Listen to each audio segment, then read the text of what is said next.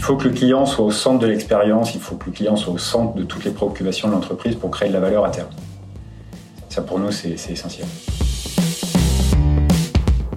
Plus on en sait sur l'utilisateur, plus on est capable de le satisfaire en lui proposant, euh, par exemple, des nouveaux modes de consommation. Bonjour à toutes et à tous. Je suis Sandrine Matichard, analyste. Je suis Shams Jawani, directeur marketing chez Zendesk. Nous vous souhaitons la bienvenue pour ce déjà quatrième épisode de notre série podcast Retail Agile. Retail Agile, c'est le podcast qui vous accompagne dans la transformation de votre relation client. Êtes-vous assez agile pour proposer une expérience client toujours plus qualitative et adaptée aux nouvelles pratiques de vos clients? En 20 minutes chrono, profitez de l'expérience des plus grands acteurs du retail et passez votre dispositif au crible de leur méthode. N'hésitez pas à réagir, à laisser un avis sur votre plateforme d'écoute et à partager ce podcast autour de vous. Ce sont vos feedbacks qui vont contribuer à nous améliorer au fil des épisodes. Allez, c'est parti pour ce quatrième rendez-vous de l'agilité.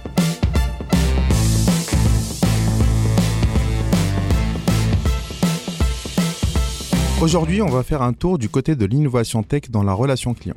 Grâce notamment à la démocratisation de l'IA, une multitude d'entreprises innovantes s'attachent à rendre le retail plus intelligent et plus réactif. Dans son mapping Retail Tech, la BPI recense pas moins de 170 startups françaises dédiées au commerce dans neuf grandes catégories, allant du product management jusqu'à la seconde vie du produit. Si l'on zoome sur l'expérience client, trois axes se dégagent particulièrement en 2021. Le déploiement omnicanal, l'automatisation des interactions à faible valeur ajoutée et l'analyse massive des feedbacks. Pour en parler, nous avons le plaisir d'accueillir trois startups du programme d'incubation de Zendesk qui innovent dans la relation client et un VC 100% français. Côté startup, Alexis Garcia, cofondateur de Did You Enjoy, Camille Franceschi, CEO et cofondatrice de Junebot, et Xavier Fisselier, cofondateur de Hello My Bot. Et côté Venture Capital, notre invité Stéphane Pesquet, partenaire à Iris Capital.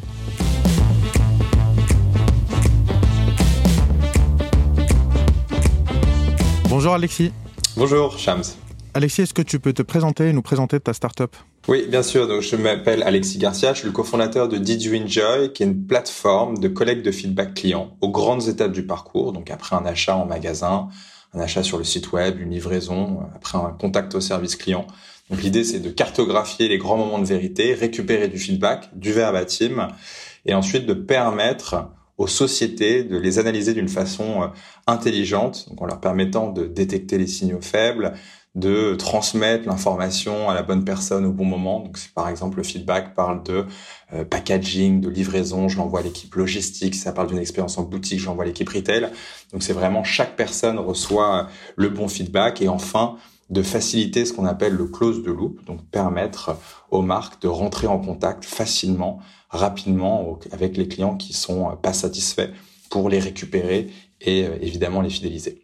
Donc on travaille avec différents types de sociétés, à la fois des, euh, grands groupes des, comme LVMH, L'Oréal, BNP Paribas, EDF, mais aussi des sociétés beaucoup plus tech comme Mano Mano, Cheers, La Fourchette, Doctolib. Comment chez Did You Enjoy vous faites la collecte de feedback? Comment vous arrivez à aider ces retailers pour mieux répondre aux besoins actuels et améliorer l'expérience? On faisait beaucoup de, de, questionnaires de satisfaction évidemment après un passage en boutique, après une livraison, euh, contact au service client. Et euh, on a un touchpoint qui s'est beaucoup plus développé, qui était euh, le questionnaire en fait directement intégré sur le site internet après un achat, donc sous forme de pop-in. Donc l'idée étant de récupérer des verbatims sur l'ergonomie du site, l'expérience d'achat. Euh, on nous a énormément euh, sollicité. On a eu euh, à peu près une trentaine de sociétés retailers qui nous ont demandé de mettre en place en fait ce type d'enquête. Et on a vu que le NPS de ces sociétés qui ont mis en place ce questionnaire post-achat web avait augmenté en un an de 6 points pour certaines sociétés. Rien que un point de NPS, ça peut représenter parfois plusieurs millions d'euros de chiffre d'affaires. Ça, c'est incroyable ce que, ce que tu nous décris. Donc, à quelle partie tu peux allouer cette, cette augmentation de NPS en particulier? Donc je pense qu'il y a eu plusieurs choses. Il y a le fait, un, de récupérer des feedbacks sur un nouveau touchpoint qui n'était pas forcément couvert à l'époque, et deux, d'être hyper réactif parce que de toute façon, elles n'avaient pas forcément le choix puisqu'elles pouvaient, pour certaines, ne plus, ne plus pouvaient vendre en boutique. Donc elles devaient être réactives pour immédiatement rectifier le tir en fonction de bah, ces feedbacks sur l'ergonomie, sur les, les return policy qui n'étaient pas forcément très clairs. Donc voilà, il y a une réactivité, très grande réactivité des, des retailers dans ce, dans ce sens. Le feedback? Est un métier et une technique qui est vieille comme le monde. Quelle est ta vision du futur? Bah là euh, aujourd'hui, donc oui, c'est vieux comme le monde et on a vu au cours des dix dernières années euh, la collecte de feedback énormément évoluer. Avant, on était sur des questionnaires qui étaient à froid, qui étaient euh, qui étaient très longs. Maintenant qu'on a bah, justement des CRM et beaucoup plus de technologies, les, les marques font ce qu'on appelle bah, beaucoup plus de transactionnel, donc mesure le NPS transactionnel aux grandes étapes du parcours. Donc on, est on est capable d'automatiser. Donc ça c'est déjà c'est assez nouveau. Les sociétés ensuite sont allées plus loin on commençait à répondre aux clients qui n'étaient pas satisfaits. C'était pas le cas avant, donc il y a eu beaucoup de choses qui se sont passées. Et là, je dirais qu'un peu, euh, ce qui est en train de, se passer, c'est euh, c'est un être euh, le plus efficace possible dans la collecte de feedback. En fait, ça suffit pas d'envoyer un questionnaire par mail, etc. Faut trouver le meilleur canal. Il faut pouvoir envoyer par mail, envoyer par SMS, par Facebook, par WhatsApp. Par exemple, il y a certains marchés euh, en Europe du Sud ou au Brésil, ben c'est euh, voilà, le, envoyer par WhatsApp permet d'avoir des retours qui sont beaucoup plus importants. Je pense qu'avec la pandémie, ben, il y a aussi euh, certaines marques, beaucoup de nos clients, notamment dans le luxe, qui, qui font énormément, une grande partie de leur chiffre d'affaires en Chine. La Chine, c'est un marché qui est, qui est totalement différent du marché qu'on connaît. Donc typiquement, l'email, envoyer un questionnaire de sélection par email, ça ne fonctionne pas. Donc il faut pouvoir comprendre si on va s'intégrer sur des plateformes comme Tmall, si on va s'intégrer sur WeChat, si on va envoyer du SMS, du MMS. Donc, si vous voulez, il y a, vraiment une réflexion à avoir qui est comment, en fonction de mes spécificités du marché, j'arrive à maximiser mon taux de retour. Parce que plus j'ai de retour, bah, plus je peux justement euh, ben, rectifier, améliorer mes, mon expérience et récupérer mes clients qui sont pas contents. Collecter les feedbacks euh, dans une stratégie omnicanal et traiter les bons commentaires et les bons volumes de commentaires. Voilà, détecter les signaux faibles, les insights clients. Merci beaucoup Alexis. Merci beaucoup Shams.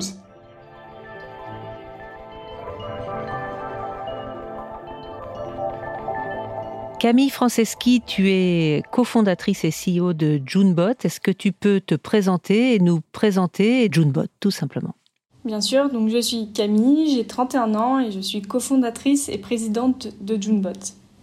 Donc Junebot, c'est une solution qui permet aux, entreprises euh, petites et moyennes de type euh, SaaS et e-commerce d'améliorer en moins de 30 minutes leur taux de conversion sur leur site web en offrant une expérience client personnalisée et conversationnelle. Donc pour ça, on a construit une plateforme de création de chatbot self-service WYSIWYG, qui veut dire What you see is what you get, et nos codes. Ce qu'il faut savoir, c'est que nos, bots ne contiennent pas d'intelligence artificielle, c'est en fait un ensemble de conversations prédéfinies qu'on représente à l'intérieur de notre plateforme sous la forme euh, d'un arbre de décision, d'où les 30 minutes de conception.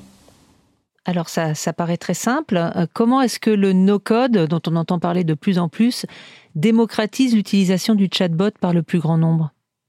En fait, ce qu'il faut savoir, c'est que déjà, il y a tout un mythe autour des chatbots. Beaucoup de gens pensent que ce sont des solutions complexes parce qu'ils l'associent à de l'intelligence artificielle. Et donc, ils pensent que seuls les développeurs spécialistes peuvent en créer. Donc, pour beaucoup, les chatbots sont destinés uniquement euh, aux grands groupes. Euh, heureusement, aujourd'hui, grâce au no-code, il y a beaucoup de produits tech qui se démocratisent. Donc, il euh, faut savoir qu'avant, c'était impossible pour un no-codeur de lancer un projet tout seul, sans argent à cause de euh, cet obstacle technique. Donc concrètement, on vient sur votre plateforme avec son idée et on génère du code. C'est bien ça? Alors oui, derrière, il y a du code, mais euh, l'utilisateur n'en voit jamais. Tout ce qu'il voit, c'est un arbre de décision qui construit peu à peu euh, sur son interface. Et après, il y a, oui, effectivement, une petite ligne de code à rajouter, à copier-coller dans son CMS ou dans son code custom, mais rien de plus. Selon toi, comment est-ce que la personnalisation d'un chatbot permet d'innover dans la relation client? Alors pour nous, en fait, de, manière incontournable, le conversationnel allié à l'hyper-personnalisation, c'est le futur de l'expérience client sur le site web. Ça permet d'aller plus loin dans les interactions qu'on peut avoir avec un utilisateur sur, euh, sur un site. Plus on en sait sur l'utilisateur, euh, plus on est capable de le satisfaire en lui proposant, euh, par exemple, des nouveaux modes de consommation, mais aussi en lui simplifiant la vie, que ce soit à l'achat ou en SAV. Où est-ce que vous en êtes de votre développement? Est-ce que vous avez déjà euh, des références dans le retail? Euh, oui, bien sûr. On a du coup euh, quelques références comme Aouga Bikes, qui est une société belge qui vend des vélos électriques. On a aussi une société euh, australienne qui s'appelle Jamie on I, qui est en fait un e-commerce qui se présente finalement comme un personal shopper grâce à Junebot qui va offrir euh, du coup toute une expérience de, personnalisation et de recommandation de, vêtements en fonction d'un quiz qui est réalisé via, via Junebot. Je suppose que votre, euh, votre plateforme est une plateforme SaaS. Combien ça coûte? Comment est-ce qu'on peut y avoir accès? Alors, combien ça coûte? On a deux plans un plan à 29 euros par mois et un plan à 100 euros par mois qui vient euh, diminuer quand on souscrit à l'année. Et euh, alors comment on s'inscrit C'est très simple, il suffit d'aller sur notre site, de s'inscrire et on a directement accès à la plateforme. Pas besoin euh, de booker une démo, à part si on en a envie. Merci beaucoup Camille. Merci à vous et merci de m'avoir invité.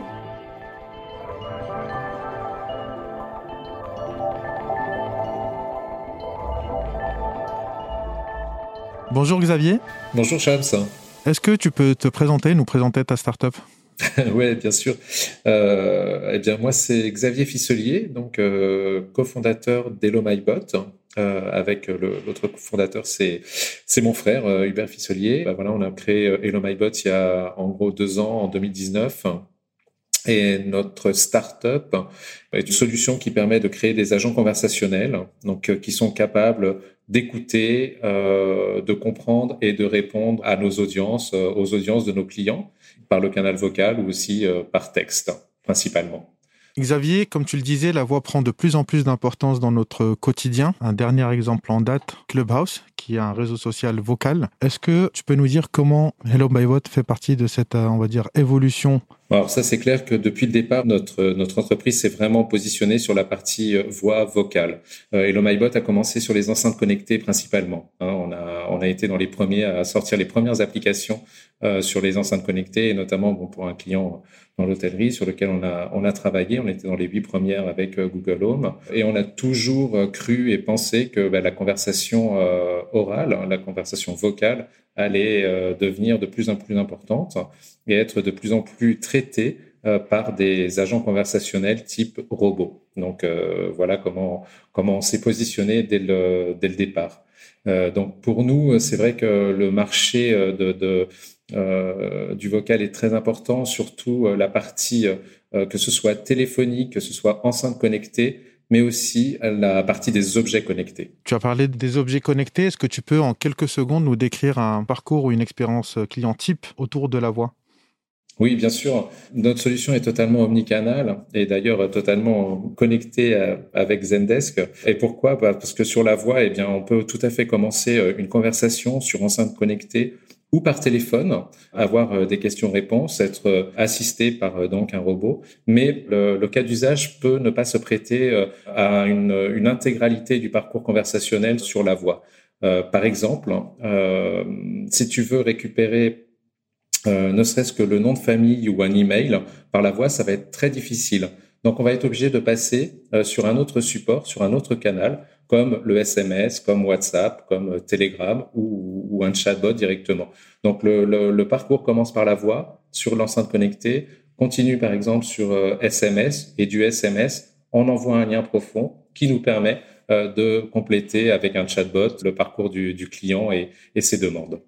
Comment tu vois l'évolution euh, justement des chatbots et en particulier les voicebots dans une relation ou un mixte euh, omnicanal? Pour la petite histoire, on vient d'être euh, élu dans les futurs 40 de Station F. Mais pourquoi? Bah Justement, je pense par l'évolution des, des voicebots, des, des chatbots. Aujourd'hui, euh, je crois qu'on va, on va parler euh, de plus en plus à des robots, on va parler de plus en plus à des assistants virtuels qui sont là pour, pour vous écouter, pour, pour nous accompagner. Le futur, je le vois vraiment, enfin, on le voit vraiment, l'équipe Hello MyBot, dans les communications orales, et pas que orales, mais surtout orales, avec tous les objets connectés. C'est-à-dire, je vais parler à mon miroir dans ma salle de bain. Je vais aussi parler euh, peut-être à mon micro-ondes ou euh, à mon frigidaire euh, dans ma cuisine. Et j'attends que les marques me répondent à ces endroits-là. Donc, nous allons parler aux objets. La voix est un moyen de communiquer avec une marque vraiment très, très, très facile. Xavier, merci beaucoup. C'est moi qui vous remercie. À très bientôt.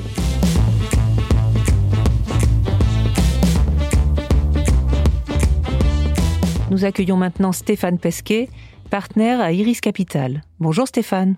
Bonjour. Créée il y a 30 ans et principalement active en Europe, Iris Capital est une société d'investissement en capital risque spécialisée dans l'économie numérique. Parmi ses domaines d'intervention figurent l'industrie 4.0, l'Internet des objets, la cybersécurité, les réseaux 5G, le big data ou le cloud. Stéphane, pour euh, commencer, comment vois-tu le, retail et quelles sont les grandes tendances et les opportunités pour les investisseurs? Écoute, nous on regarde beaucoup ces sujets du retail euh, depuis de nombreuses années. Euh, les attentes des consommateurs ont beaucoup changé, la manière d'interagir avec les marques ont beaucoup changé. Et c'est vrai qu'on a vu une très forte croissance du e-commerce sur la dernière, sur la, sur la période, ce qui a quand même chamboulé un peu fondamentalement les usages et structurellement la manière dont les marques engagent leurs relations clients. On a vu aussi des bouleversements et des, gros changements au niveau de tout ce qui est logistique et livraison dans, dans le marché aujourd'hui. Le fonds Iris Capital est orienté tech, mais imaginons que tu travailles dans un autre fonds. Est-ce que tu investirais dans une enseigne euh, brick and mortar s'il y a une bonne opportunité? Ou pourquoi pas un pur player de l'e-commerce? Est-ce que en dehors de la tech, tu vois des opportunités dans cette période en termes d'investissement dans le retail? Alors, pour être transparent avec vous, euh, si j'avais euh, demain sur mon bureau une opportunité d'un acteur pur brick and mortar, je suis pas sûr que je me positionnerais, en tout cas tant que tant que les changements euh, pas évolué, pas, tant les changements, mais la manière en fait dont les acteurs de brick and mortar euh, s'engagent dans ces changements, je pense que je, je, n'investirai pas dans ce secteur-là aujourd'hui. Après, sur un acteur pur e-commerce, il est clair qu'il y a un gros engouement. On a vu une très belle croissance de, de bon nombre d'acteurs, de, de pure players du digital. Euh, et c'est vrai qu'il y a beaucoup d'investisseurs qui se repositionnent aujourd'hui sur ces secteurs-là, qui n'étaient pas forcément des secteurs, qui étaient devenus pour certains des secteurs matures, qui redeviennent aujourd'hui des, des, des, sujets un peu chauds, un peu chauds du moment, je veux dire. Justement, euh, Stéphane, tu ferais pas le pari pour le brick and mortar? Qu'est-ce qui te ferait changer d'avis? Bah, Ce qui me ferait changer d'avis, en fait, c'est de voir euh, la manière dont les acteurs du brick and mortar voient cette transition vers le digital et le voient plus comme une vraie complémentarité et pas uniquement un, un, un mal nécessaire, si, si, tu vois ce que je veux dire. C'est-à-dire qu'il y a des vraies complémentarités, il y a des vraies vertus à intégrer euh, une chaîne digitale et une chaîne brigade mortar. Je pense qu'il y a des, des comportements d'achat qui se complémentent, on va dire. Euh, L'un peut servir l'autre et réciproquement. Je pense qu'il faut... Euh, on parlait beaucoup d'omnichannel jusqu'à présent. Je pense que c'est une réalité aujourd'hui euh, et que l'un ne peut pas vivre sans l'autre. C'est ça en fait l'analyse qu'on en tire vraiment l'intégration, euh, l'intégration brick and mortar avec le digital e-commerce et unifier un peu les différentes expériences. Je pense qu'on a vu des, sujets qui se sont euh, fortement accélérés, comme ce qui était le, delivery, le, click and collect, euh, le, raccourcissement des délais de livraison, euh, la disponibilité en magasin des stocks. Il y a beaucoup de changements en fait qui se sont accélérés. Et je pense que pour une marque, n'offrir qu'un channel euh, physique aujourd'hui euh, n'est pas n'est pas n'est pas optimal en fait. Et, et, sur les DNVB, les marques purement digitales, là, tu vois des opportunités? Alors on en a vu, on en voit, on en voit quelques-unes émerger. Au-delà du pur DNVB, on voit euh, un certain nombre de marques qui essayent d'avoir accès directement à leurs consommateurs. Quelles seraient pour toi les grandes tendances tech euh, les plus porteuses en matière d'innovation dans le retail? Alors, on voit s'accélérer euh, clairement tout ce qui est euh, réseaux sociaux. Hein. Euh, on voit tout ce qui est chat interactif, plateforme de communication. on voit également tout ce qui est solution de paiement. on voit également, je vous en touchais un mot tout à l'heure, mais structurellement un développement de toutes les solutions d'automatisation dans toute la partie logistique. On voit les délais de livraison qui s'accélèrent, qui se raccourcissent. c'est une demande assez forte, hein, compte tenu des contraintes aujourd'hui de la crise sanitaire. Euh, les clients vont avoir accès à leurs produits euh, quasiment dans l'instant, ou en tout cas euh, attendre une dizaine de jours pour avoir un produit aujourd'hui est pas forcément toujours très compréhensible. Donc on voit beaucoup de changements, beaucoup d'innovations. on voit tout ce qui est dark store aussi arriver. c'est une vague assez forte pour permettre justement aux marques et, et, aux distributeurs de relocaliser leur stock au plus près pour avoir une expérience client beaucoup plus satisfaisante euh, beaucoup plus en phase avec la, avec la demande et les besoins et les attentes des consommateurs. Après, dans, le, dans, dans la relation client euh, avec les marques, on disait tout à l'heure, c'est une vraie proximité. Donc euh, aujourd'hui, pour revenir sur le problème du, du, brick and mortar versus le digital, une marque ne peut plus dire qu'à 18 heures son service client est, est fermé. Je veux dire, il faut avoir une accessibilité constante à donner des réponses. Il faut, il faut être en phase avec les attentes, que ce soit le week-end ou le soir. C'est pour ça qu'on va développer beaucoup de solutions d'automatisation, de robotisation, on va dire, de, de la relation client, qui est forcément une bonne chose. C'est une attente qui est forte. Donc on voit aussi beaucoup de solutions et de sujets dans ces, dans ces secteurs-là. Est-ce que tu vois émerger des innovations dans les modèles de revenus également? On en voit quelques-uns aujourd'hui, c'est encore embryonnaire. On voit assez peu de tout ce qui est partage de revenus ou commissionnement. Je veux dire, les acteurs du retail sont quand même encore assez traditionnels dans la manière dont ils, dont ils structurent leur, business model. Ça reste de l'achat, de la revente euh, de manière assez classique. Alors, on va essayer de dézoomer euh, hors du secteur du retail. Euh, est-ce que dans l'ensemble des, secteurs, le critère de l'expérience client est pour vous un, élément vraiment important dans l'évaluation d'une innovation ou d'un projet qui vous est présenté? Bah, Nous, c'est un, élément, un élément déterminant je pense que le client euh, est, l'actif premier de l'entreprise et c'est là-dessus qu'elle va pouvoir euh, construire sa croissance. Euh, donc l'axe satisfaction, rétention client, repeat business est, très structurant pour nous. Je veux dire, c'est on a un gros focus sur le B2B, donc je dirais, il est plus simple de parler à des clients corporate et d'avoir un retour d'expérience par rapport à, à, un service ou à un produit. Euh, parce qu'on est là aussi pour investir, pour justement permettre à la société de croître, donc d'acquérir des clients. Donc plus les clients sont satisfaits, plus ils restent. Pour nous, euh, il faut que le client soit au centre de l'expérience, il faut que le client soit au centre de toutes les préoccupations de l'entreprise pour créer de la valeur à terme. Stéphane, on va passer à un exercice euh, récurrent en conclusion de cette euh, interview, qui est euh, l'interview agile. Donc, il s'agit de répondre à des questions en mode ping-pong en moins d'une minute. Est-ce que tu prends le challenge? Allez, je prends. C'est parti. Alors, à quel mot associes-tu l'agilité? À l'anticipation. Parce que être agile pour moi avant tout, c'est anticiper les sujets. sinon, ça sert à rien. Quelle est ta source d'inspiration dans ce métier? Oh ben, Les entrepreneurs. Bien évidemment. Bien évidemment, c'est essentiel.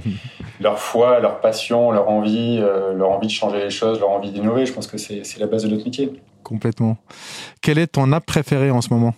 Deliveroo. ça, ça, ça, sauve ma vie. Ça sauve ma vie après 18 heures. Comment vous voulez faire? C'est clair.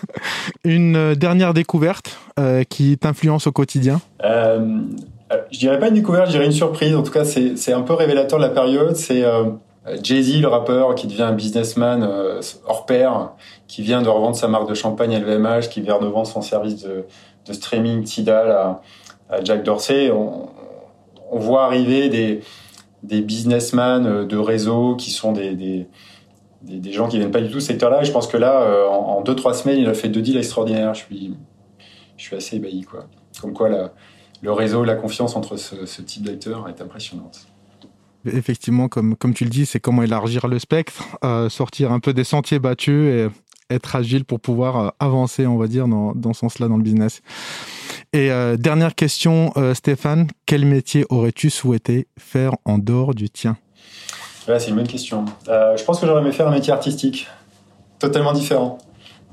Totalement différent. Soit dans la musique, soit, soit, soit dans les arts plastiques, je sais pas. Mais un métier artistique. Je pense que vivre de sa création est un. est quand même un, travail, si on peut l'appeler comme ça, c'est exceptionnel. C'est même plus un travail en fait. C'est une passion. Vivre de sa passion, et... ouais, c'est exceptionnel. Stéphane, merci beaucoup. Bah, merci à toi, merci à vous, merci à vous tous. C'est la fin de ce quatrième numéro de Retail Agile. Merci d'être resté avec nous. Si vous avez envie de réagir ou de prolonger la conversation, écrivez-nous à retailagile@zendesk.com. Nous répondrons bien sûr à tous vos messages. Et bien sûr, n'oubliez pas de noter le programme dans la partie avis d'Apple Podcast ou de nous poker sur Twitter. À très vite et d'ici là, stay strong.